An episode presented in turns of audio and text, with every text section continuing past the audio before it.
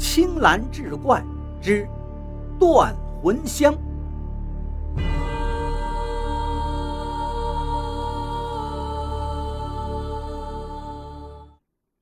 书接上回，秀山本春用目光扫视了一圈屋子里的众人，问道：“哪位是苏哥先生？”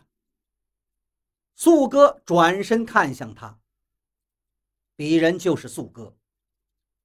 哦，您就是大名鼎鼎的神探素哥。听说你曾经在大日本留学，是早稻田大学的高材生。以后留在东京，师从日本著名的侦探桥本先生，在日本又多次协助桥本先生破案，回到中国更是声名赫赫，连破积案。我希望你尽快破除此案，不要徒有虚名。秀山本春这番话倒是让素哥心中颇有些吃惊，他没想到。自己回来中国已经引起了日本方面的注意，很快就把当时的相关资料传过来了。素哥淡淡的微笑着回答道：“领事阁下，破案是需要时间的，更何况这位日本侨民死得颇有些扑朔迷离，恐怕这件案子不是那么简单的。”秀山本春。瞪起眼睛追问道：“你这是什么意思？不会是提前为自己无法破案寻找借口吧？”可是素哥还是那副很随意的样子，指着趴在地板上的尸体道：“领事先生，请您看一下这里，这里没有丝毫的打斗痕迹，所有的物品摆放井然有序。”根据法医的初步推断，竹熊信一死于子夜过后的两点到四点之间，这里就是第一现场。现在可以推断有几个疑问：第一，死亡时间是后半夜两点到四点。根据警察对竹熊信一仆人的了解，竹熊信一时间观念准确，每天晚上十二点之前一定去卧室休息。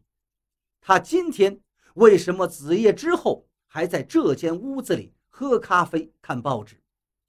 第二，死者死之前有过非常痛苦的表情，体现在他死亡后凝固在脸上的神态，很可能这就是他致死的原因。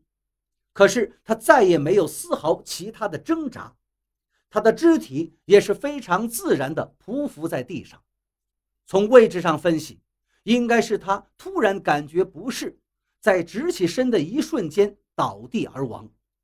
那是什么可怕的力量，可以在这么短暂的时间让人痛苦的死去呢？第三，根据目前的调查，这个府中没有来过外人，也没有人从这儿离开。那么，竹熊信一的死亡应该只有三种可能。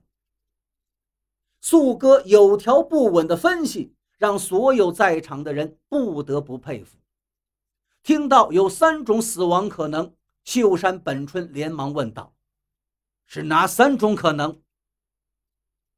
第一种，竹熊信一死于某种疾病，这一点要等我们对尸体解剖之后才能确定。第二，竹熊信一死于自杀。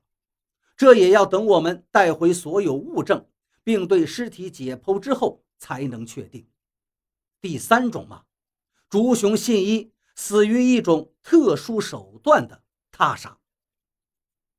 秀山本春抓住了一个漏洞，用讥笑的口气问道：“苏哥先生，你刚才不是已经排除了府中没有来过外人，也没有人从这里离开过吗？”那么你说的他杀那个杀人犯又在什么地方？莫非就是府中这些下人吗？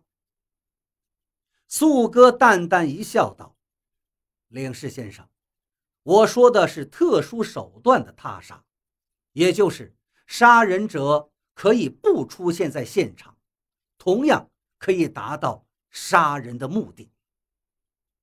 这一句话让所有人都感觉到奇怪：杀人者可以不在现场，同样可以借刀杀人。这样的逻辑的确让人匪夷所思。秀山本春也不得不换了个方式说道：“素格先生果然与众不同。那么好，能不能请您给我一个时间限制？”非常抱歉，我在没有破案之前，从不会做任何承诺。素哥一点不客气地把秀山本春给顶了回去，让他脸色很是难看。于是。日本人转向涂三魁道：“警察局长先生，还有一件事，我必须跟你说清楚。这个院子从现在起由我们日本领事馆接管，包括你们来这里勘察案情，也必须由我们的英华机关批准。要取走任何物证，带走任何人证，更加需要我们批准。”涂三魁刚要反驳，素哥轻轻拉了他一下，说道：“这个没有问题。不过，这具尸体不带去验尸的话，我是无法破案的。还有，就是茶几上的咖啡杯和那张《京都时报》都是重要物证，我也必须带走。领事先生，您看呢？”秀山本春想了一下，表示同意。可以。苏格先生，如果需要再进来调查，请找一下这一位樱花机关的橘子小姐，她就是机关长。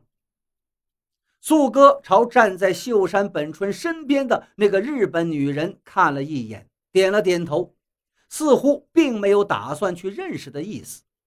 倒是涂三魁连忙上前打招呼：“哦，原来这位就是大名鼎鼎的樱花机关的机关长。”竹熊橘子小姐，久仰久仰，幸会幸会。素哥听到这个名字，心中一动，忍不住问道：“死者竹熊信一是您的什么人？”竹熊橘子冷着脸答道：“他是家兄，所以橘子在这里拜托两位了。”